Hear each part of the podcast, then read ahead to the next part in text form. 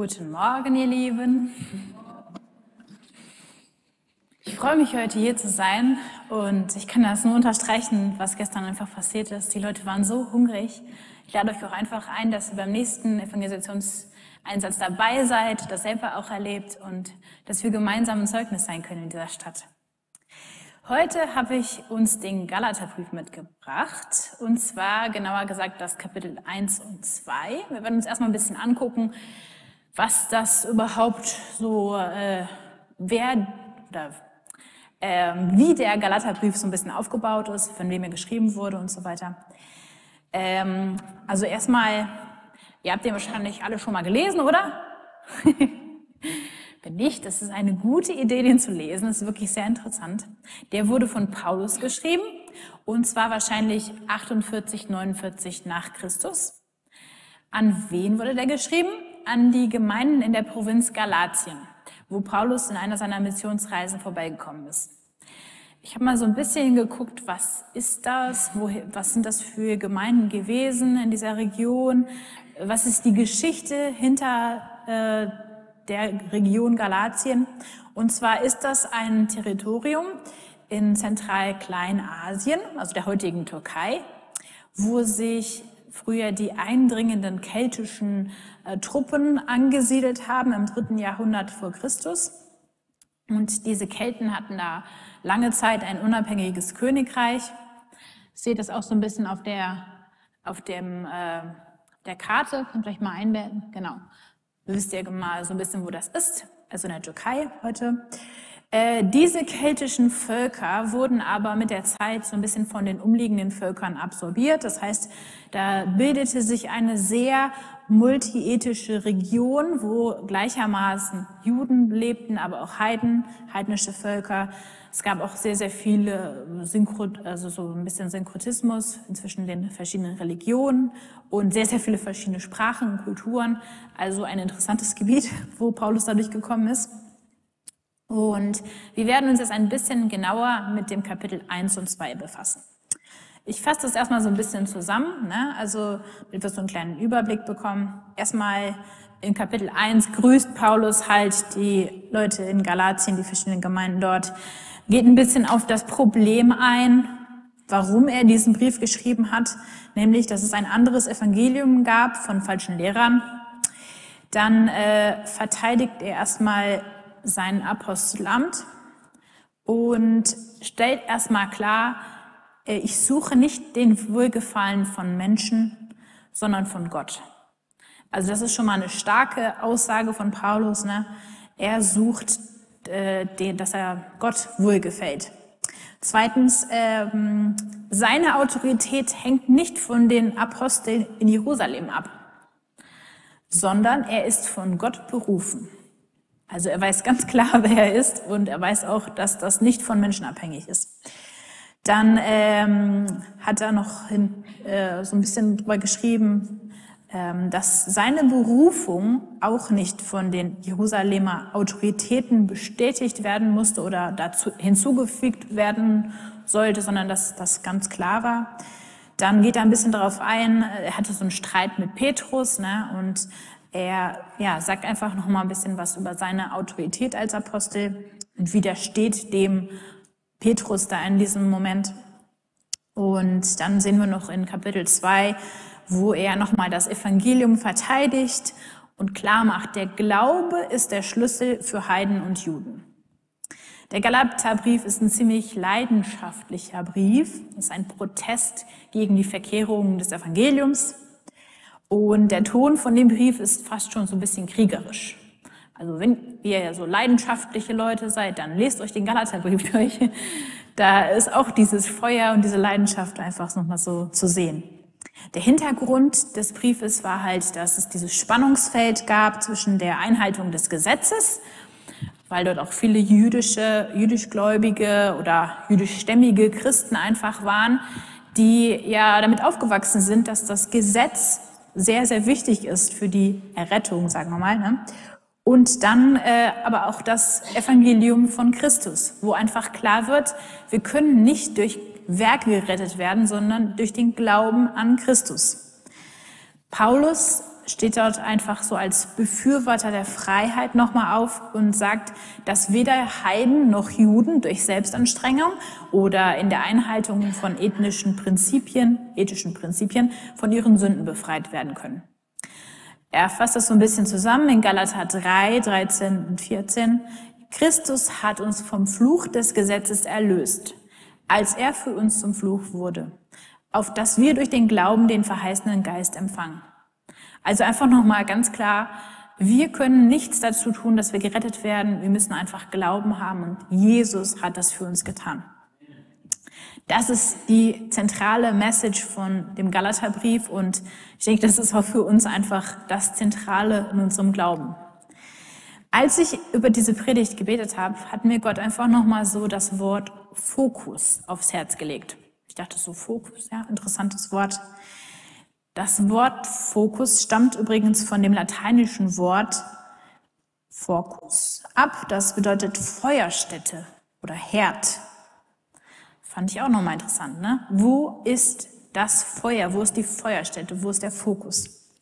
Paulus hatte einen Fokus und er hatte wahrscheinlich für alles in seinem Leben einen Fokus, einen sehr leidenschaftlichen Fokus. Erstmal war er ein leidenschaftlicher Verfolger der Christen, noch damals als Saulus. Ja. Und dann wurde er zum leidenschaftlichen Nachfolger Christus. Ein Krieger und ein Knecht Gottes. Er wusste ganz genau, wer er war und was sein Auftrag war. Ich stelle mir so Paulus als so einen Menschen vor, der immer so ein bisschen gerötete Wangen hat, immer so einen, so einen fokussierten Blick und äh, so ein Mensch, der dauernd 200 Prozent gibt, weil er so für was brennt. Und meine Frage für uns ist heute, wofür brennen wir? Was ist unser Lebensfokus? Wenn wir uns so die Kapitel 1 und 2 so ein bisschen genauer anschauen, dann sehen wir auch Paulus Lebenslauf. Der gibt da so einen kleinen Einblick.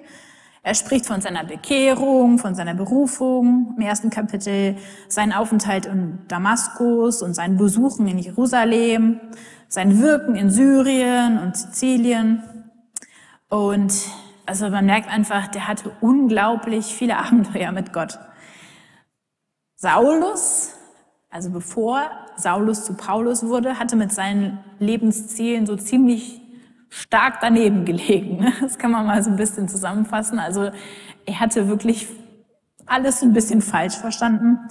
Aber Gott hat ihm Gnade geschenkt für sein Leben und ist ihm auf so eine dramatische Art und Weise begegnet, wo einfach Paulus Gottes Liebe und seine Rettung erfahren hat dass es für Paulus nur noch ein Ziel im Leben gab und das war Gott lieben und ihm dienen.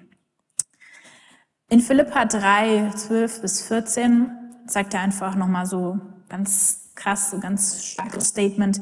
Nicht, dass ich es schon ergriffen habe oder schon vollkommen sei. Ich jage ihm aber nach, ob ich es wohl ergreifen könnte, weil ich von Jesus Christus ergriffen bin. Meine Brüder und Schwestern, ich schätze mich nicht selbst so ein, dass ich es ergriffen habe. Eins aber sage ich, ich vergesse, was da hinten ist und strecke mich aus nach dem, was da vorne ist und jage nach dem vorgestreckten Ziel, dem Siegespreis der himmlischen Berufung Gottes in Christus Jesus. Das finde ich total stark. Also es gibt da wirklich bei ihm keine Kompromisse. Er weiß ganz klar, das ist mein Fokus, das ist mein Leben, darauf laufe ich hin und alles, was hinter mir liegt, das vergisst er. Ich habe gelesen, dass Paulus während der Zeit seines missionarischen Wirkens über 16.000 Kilometer zurückgelegt hat und viel, viel davon zu Fuß. Also der war ein richtiger Wandersmann. Einige Zeit natürlich auch mit Schiffen oder auf äh, vielleicht andere Art und Weise mit Eseln oder Pferden. Und auf diesen Reisen sind ihm ganz, ganz viele verschiedene Menschen begegnet. Römische Regierungsbeamte, Händler, Pilgerer, Kranke, Boten, entlaufene Sklaven, Gefangene, Athleten, Handwerker, Studenten. Also der hatte nicht nur eine Zielgruppe, er wusste einfach, hey, ich bin dafür da, dass Gott mich gebraucht. Er ließ sich immer von dem Heiligen Geist leiten und führen und hat dort einfach ganz, ganz viele Sachen erlebt.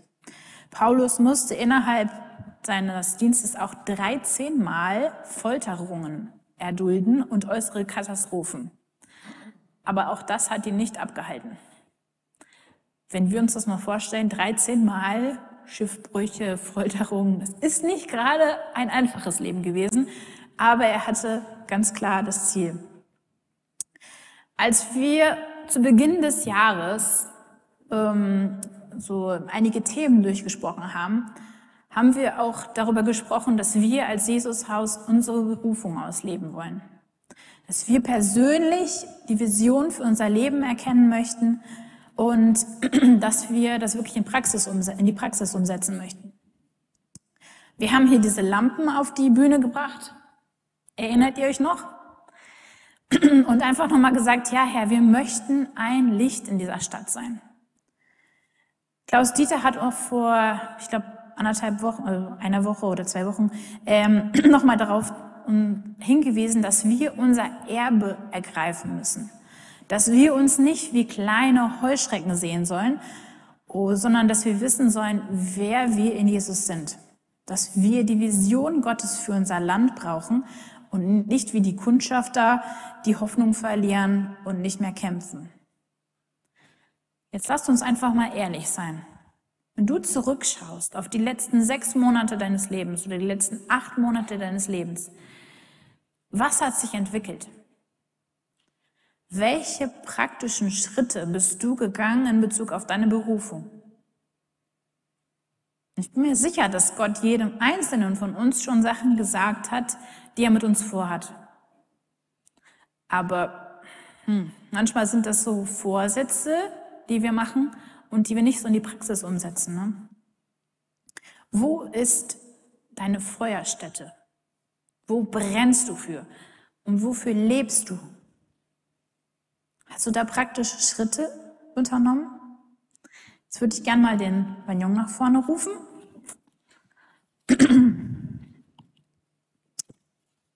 Über so eine kleine Illustration. Geht es euch eventuell so? Wenn ich jetzt eine professionelle Bogenschützin wäre oder so jemand, der total gut mit Dartpfeilen umgeht, dann wäre das wahrscheinlich anders gelaufen, oder? Hätte ich wahrscheinlich sofort ins Schwarze getroffen. Aber manchmal ist es so, dass wir halt wissen, okay, wir haben irgendwo ein Ziel im Leben, aber wir sind uns nicht bewusst, wer wir sind. Wir sind vielleicht wie so ein Papierflieger, der so ein bisschen so ungefähr in die Richtung unterwegs ist, aber eigentlich äh, ja nicht diese, diese Treffsicherheit hat. Ne? Danke. Und der vielleicht auch gar nicht weiß, in wessen Hand er ist. Ja, also ich, ich bin nicht gut im Zielen. Ich habe den Papierflieger ziemlich weit über das Ziel hinausschießen lassen. Ich habe nichts von der Zielscheibe berührt.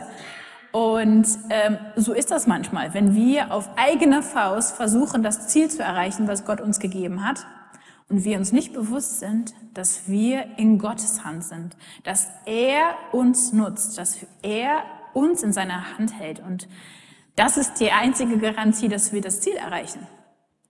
Erfolg ist nicht das, was wir sehen oder was wir erleben, sondern Erfolg ist, dass wir in Gottes Hand sind und er uns benutzen kann zu seinen Zielen. Und ähm, ja, vielleicht suchen wir innerlich auch noch so ein bisschen nach Bestätigung durch andere. Vielleicht äh, bist du dir noch nicht so ganz sicher, wer du bist.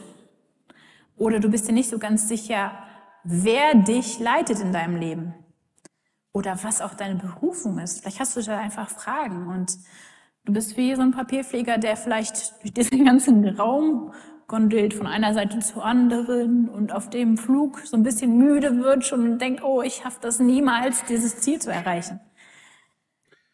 Und Paulus stellt in Galater so eine Frage und die möchte ich uns einfach heute stellen. Rede ich jetzt zu Menschen oder Gott zuliebe? Kann das auch ein bisschen anders formulieren. Lebe ich denn jetzt Menschen oder Gott zuliebe? Suche ich Menschen zu gefallen Das passiert manchmal sehr schnell. Dass wir erwarten, dass andere uns sagen, wer wir sind und was unsere Berufung ist. Manchmal erwarten wir das von Leitern, von unseren Pastoren, von Menschen aus unserer Familie, dass wir denken, hey, es kommt ja niemand auf mich zu und bittet mich, in dem und dem Bereich mitzuarbeiten oder mir, mir, es kommt ja niemand auf mich zu und sagt, hey, ich habe das und das in dir gesehen. In wessen Hand sind wir? Wer hat die Kontrolle über unser Leben und wer sollte diese Sachen zu uns sprechen? Es ist Gott. Er kennt uns in und auswendig und er hat uns auch zu gewissen Sachen berufen und wir dürfen ihn fragen, Herr, was ist meine Berufung? Herr, was siehst du in mir? Wie siehst du mich? Und er ist immer da und wiederholt das ganz liebevoll als unser Vater und sagt uns, hey, ich habe dir das und das gegeben, ich habe dich da und dafür berufen und ja, er beruft uns nicht nur, aber er befähigt uns auch dazu. Wir müssen uns also ganz und gar bewusst sein, für wen wir leben. Kennt ihr das Soli Deo Gloria? Ne? Allein Gott die Ehre. Das muss unser Lebensmotto sein. Egal, ob das andere sehen, ob andere unseren Dienst sehen oder unser Herz sehen oder uns wahrnehmen oder nicht, egal, ob wir genau äh, so sicher sind in allem, wir müssen einfach Gott die Ehre geben. Und ja, Gott sucht nicht nach Menschen, die bereit sind, was für ihn zu tun. Erstaunlich eigentlich, ne? Wir denken immer so, ja, ich mache hier was für Gott. Er sucht nicht nach Menschen, die was tun. Er sucht zuerst nach Menschen, die sich von ihm formen lassen. Er sucht nach Menschen, die ihn lieben, mit ungeteiltem Herzen ihn suchen und die sich bewusst sind, wie sehr sie von ihm abhängig sind, wie dieser Papierflieger. Hätte ich den nicht geworfen, wäre der nicht geflogen. Und dabei ist er noch richtig schlecht geflogen, ne? Stellt euch mal vor, der wäre in Gottes Hand. Der würde sofort das Ziel treffen. Und das ist so der Schlüssel vom Galaterbrief. Einer der Schlüssel. Ne? Es gibt immer mehrere Sachen, die Gott spricht durch die Bibel. Aber für mich war das nochmal so deutlich, dass die liebevolle Hingabe der Schlüssel ist und nicht die Werke. Dass wir nichts tun müssen, um ihm zu gefallen. Die Werke sind Konsequenzen. Wir machen das einfach, weil wir nicht anders können. Aber nicht, weil wir dadurch Anerkennung bekommen. Gott sucht. Was sucht er für Menschen? Er sucht dich und mich. Er sucht wahre Anbeter, Fürbitter, Menschen, die gerecht sind und gerecht leben. Nach Dienern, die auch im Verborgenen dienen und Menschen, die treu sind. Das sind alles Sachen, die sich im Verborgenen entwickeln, während Gott dich formt. Wahre Anbeter, die haben Gottes Gegenwart erlebt und die lieben es einfach in seiner Gegenwart zu sein. Und das ist nicht was, was man so öffentlich sieht. Das geschieht in deinem stillen Kämmerlein, wenn du mit Jesus zusammen bist. Menschen, die für andere beten, die einfach bereit sind, für andere ja, einzustehen. Menschen, die gerecht sind, auch wenn keiner zuschaut, die da nicht irgendwie so ein bisschen die Sache manipulieren, damit alles gut läuft, sondern die gerecht sind. Ja, Gott sucht nach treuen Menschen. Und wenn wir wirklich bereit sind, unser Leben ihm hinzugeben, dann macht er was ganz Großartiges zu seiner Ehre, nicht zu unserer Ehre. Aber er macht wirklich wunderbare Sachen. Gott fragt uns immer zuerst nach unserer Bereitschaft, ihm zu gehorchen. Auch bevor er uns irgendwelche Details gibt zu unserer Berufung. Also ich weiß, dass, dass es mich manchmal ein bisschen stört, wenn ich nicht weiß, was auf mich zukommt. Ähm, ich glaube, da sind wir uns als Deutsche wahrscheinlich ähnlich. Ne? Wir mögen das, wenn wir Sachen so ein bisschen planen können und schon mal überlegen können, ach, ich fahre jetzt in Urlaub, dann muss ich mir erstmal das Hotel buchen, dann muss ich genau wissen, wo ich da hinfahre, was ich alles essen werde, was ich mitnehmen muss und so. Ne? Und bei Gott ist es halt so, hey, sag einfach ja, gehorche mir und die Details kriegst du auf dem Weg. Ne? Es ist ganz anders. Wenn, wenn er wollte, könnte er uns natürlich das ganze Ausmaß schon erklären, bis ins kleinste Detail und uns sagen, mach noch bitte den Sprachkurs da oder mach noch dieses Tauchtraining, das brauchst du für deinen Dienst. Aber oft ist es so, das kommt einfach unterwegs, nachdem wir ihm gesagt haben, Herr, ich bin dir gehorsam, ich gehe, ich folge dir. Und ähm, wir dürfen auch nicht gucken, ob andere Menschen mitkommen. Unsere Berufung ist sehr individuell und oftmals musst du allein den ersten Schritt tun. Es werden nicht ganz, ganz viele Menschen mit dir gemeinsam in diese Richtung gehen. Vielleicht triffst du unterwegs andere Leute, die auch im Gehorsam Gottes Ruf gefolgt sind und die eine ähnliche Berufung haben. Aber oft ist es so, dass Gott von dir eine ganz individuelle Antwort fordert und sagt, hey, bist du, vertraust du mir? Das ist dein Weg, geh den. Und das ist oft sehr unterschiedlich von Mensch zu Mensch. Und es kann auch sein, dass es nicht viele Leute gibt, die das verstehen werden. In deiner Familie, die werden vielleicht sagen, hä, wie, hörst jetzt auf zu arbeiten? Was machst du denn dann? Ne? Oder du gehst jetzt in die Mission? Wie? Ne, du, du kannst doch auch noch nicht mal Englisch. Also es kann sein, dass andere das auch nicht so direkt bestätigen. Natürlich kann Gott auch andere Menschen nutzen, um dich zu ermutigen und dir einfach den Weg äh, mit dir ein Stück weit zu gehen. Ne? Aber oft ist es so, wenn Gott deine, deinen Gehorsam fordert, in dem Moment hast du nicht viel Unterstützung, weil du ganz und gar von ihm abhängig sein musst, weil du ganz und gar auf ihn vertrauen sollst. Und ja, das heißt, wenn wir Jesus nachfolgen, hat unser Leben einen anderen Ansatz. Erst formt er unseren Charakter und prüft unseren Gehorsam, bevor er jemanden aussendet. Und alles, was er braucht, ist unser Ja. Ich saß heute Morgen hier und habe einfach nochmal so äh, den Psalm 46, Vers 10 gelesen. Und da steht, sei still und wisse, dass ich Gott bin. Sei still und wisse, dass ich Gott bin. Und dieses Wort für Stille, das ist im Hebräischen äh, Rapha. Und das heißt sowas wie Kapitulation, loslassen und in mächtige Hände ab, anvertrauen und aufhören zu kämpfen. Das fand ich voll stark. Ich lasse los und ich gebe mein Leben in mächtige Hände ab. Ich höre auf zu kämpfen. Ich höre auf, da zu versuchen, selber wie dieser Papierflieger zu fliegen. Ich gebe mich einfach in mächtige Hände ab und ich sage Gott, ja, benutze mein Leben. Ich kämpfe nicht mehr für mich selbst, für meine eigenen Ziele. Ich gebe dir das alles ab, Herr, und ich bin bereit, dass du mich brauchst. Und in diesem Moment ist dann Vertrauen auf den Heiligen Geist gefragt und seine Gegenwart. Weil wenn Gott uns beruft, dann befähigt er uns auch. Nicht umgekehrt. Ne, dass wir erstmal alles haben, alle Ausrüstung haben, alles super ist, befähigt und dann berufen. Nee, umgekehrt. Erstmal Charakter geformt, erstmal den Ruf ganz klar vor uns liegend und dann kommt die Befähigung. Und dann kommen wir auch ans Ziel. Dann werden wir Freude erleben, weil wir sehen, was Gott durch uns getan hat. Und das hat auch Paulus erlebt. Also wenn man sich die Lebensgeschichte von Paulus anschaut, was der alles mit Gott erlebt hat und wie voll Lobpreis er war. Also es ist echt genial. Er schreibt ähm, in Galater 3, 15 nochmal, Gott hat uns vom Mutterleib her ausgesondert und durch seine Gnade berufen, weil es ihm wohl gefiel. Paulus hat ganz, ganz viel verstanden. Er wusste ganz klar, ich lebe, weil Gott mich berufen hat und weil es ihm wohl gefällt.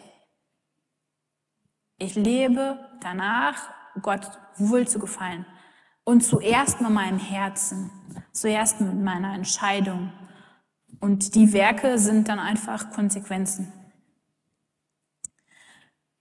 Auch bei Paulus sehen wir, was passiert, wenn er angegriffen wurde. Ne? Also ich stelle mir das ganz schön schwierig vor, wenn so Petrus, einer seiner Mitstreiter, ihn so ein bisschen in Frage gestellt hat.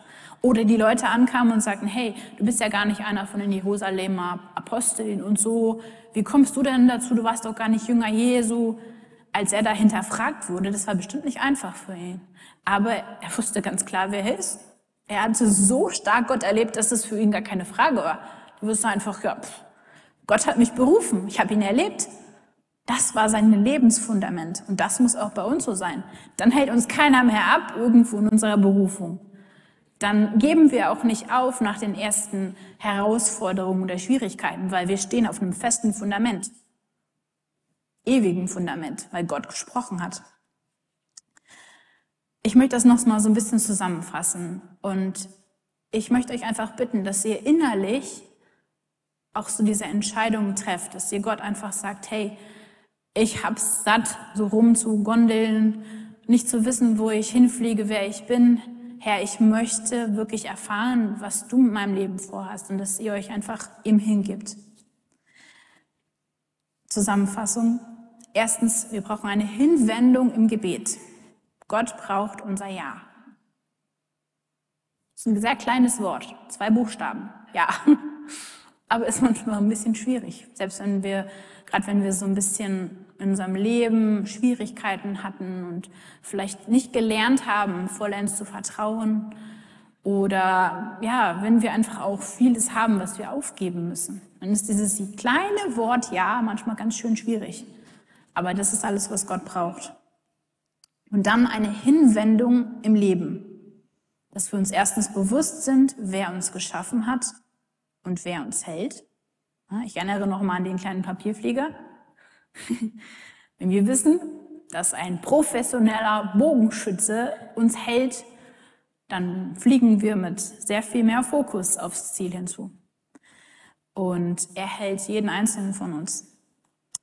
Wisse, dass du durch Glauben angenommen bist und nicht durch Werke. Du kannst nichts dazu tun, dass Gott dich mehr liebt oder weniger liebt oder dass du äh, von ihm mehr angesehen wirst.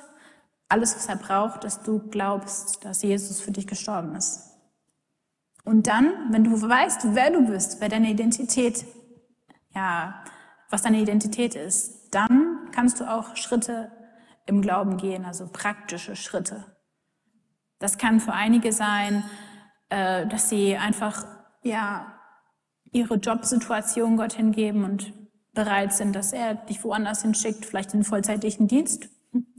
Oder dass du innerhalb unserer Gemeinde oder dort, wo du äh, bist, einfach sagst, hey, ich weiß, dass ich einen Ruf dazu habe, das und das zu tun und ich werde das jetzt machen, weil ähm, das ist was, was Gott mir aufs Herz gelegt hat und ja, dass du da einfach praktische Schritte gehst.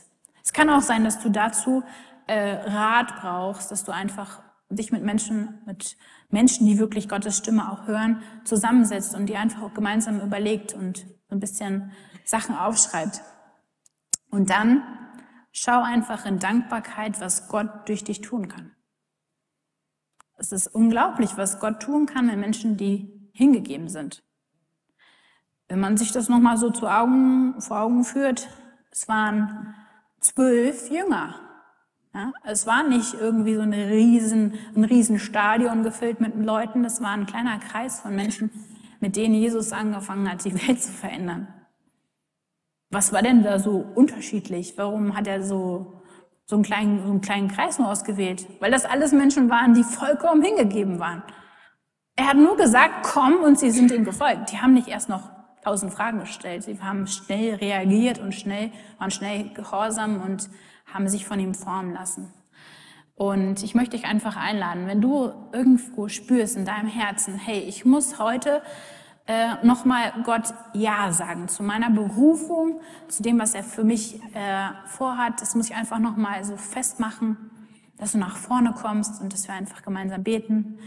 Oder vielleicht kennst du Jesus auch noch gar nicht so persönlich und du merkst in deinem Herzen, hey, ich brauche diese tiefe Beziehung zu ihm. Ich möchte wirklich so erleben, was es bedeutet, dass er für mich gestorben ist, dass er meine Sünden und meine Schuld getragen hat und dass ich freigesetzt bin. Und du das erleben möchtest, dann laden wir dich einfach auch ein, dass du nach vorne kommst und dass äh, du in Jesu Arme rennen kannst. Er ist hier und er wartet auf dich und er kennt dich ganz genau. Ich würde einfach das Lobpreisteam jetzt mal nach vorne bitten.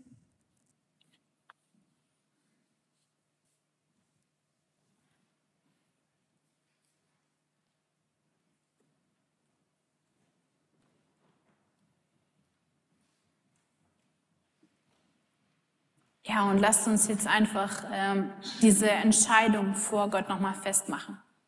Und manchmal ist es wirklich ein Schritt, ähm, den du auch physisch gehen musst, wo du einfach deinen einen Fuß vor den anderen setzt und nach vorne gehst und einfach das nochmal so öffentlich bekennst. Herr, ich gebe mich dir hin. Das ist nicht was, was man nur einmal im Leben tut, das macht man jeden Tag. Und deshalb können wir eigentlich alle uns vor Gott hinstellen und ihm nochmal so unser Ja geben. Aber wenn du sagst, ich muss das nochmal so spezifisch klar machen, dann lade ich dir einfach ein, dass du nach vorne kommst und dass wir einfach gemeinsam beten.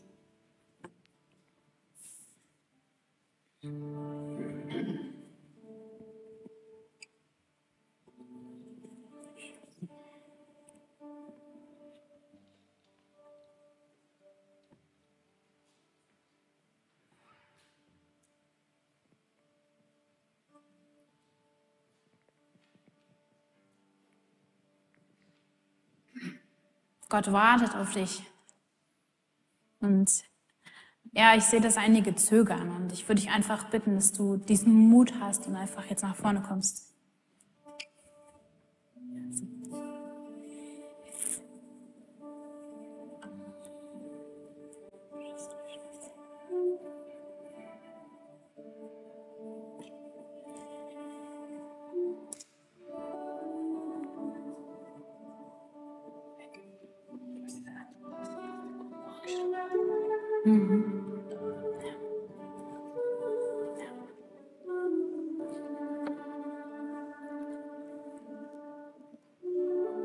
Gudela hatte gestern noch so ein Bild, das lese ich einfach nochmal vor, das passt ziemlich dazu. Er hat ein Gefängnis gesehen mit dicken Gefängnisstäben und Menschen, die in diesen Gefängnissen sitzen und die sich dort so ein bisschen wohnlich gemacht haben. Sie merken gar nicht, dass sie gefangen sind und sie sehen das so als normal an. Und dass es Menschen braucht, die diese gefangenen Menschen einfach ja, dort rausholen und sie in die Freiheit führen. Ja, und vielleicht äh, hast du Sachen in deinem Leben so als normal angenommen. Du denkst dir, es ist normal, dass ich leide, es ist normal, dass ich den Weg vor mir nicht sehe, dass es dunkel ist. Vielleicht äh, sind dir die Umstände irgendwo bequem geworden und Gott ruft dich heute heraus. Die Gefängnistür ist offen, du musst das einfach nur ergreifen, du musst durchgehen. Und ja, ich lade dich einfach ein. Die Zeit ist jetzt hier. Und sei mutig, sei wirklich ja bereit, dass Gott dich befreit.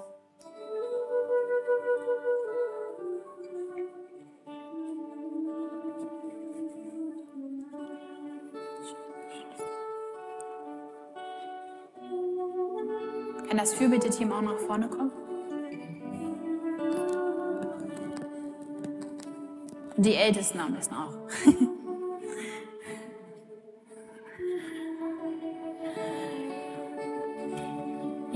wir sind hier, weil wir sagen wollen, dass wir stille vor dir sind, weil du der Herr bist. Dass wir deine Herrschaft anerkennen möchten, Herr, und dir vollkommen unser Leben geben möchten. Wir geben dir heute nochmal ganz neu unser Ja. Nutz unser Leben, Herr, und setz uns frei. Setz uns frei von Ängsten, von Unsicherheiten, wer wir sind und ja auch von dem Wunsch, dass wir anderen gefallen möchten, dass wir von anderen gesehen werden möchten, Herr.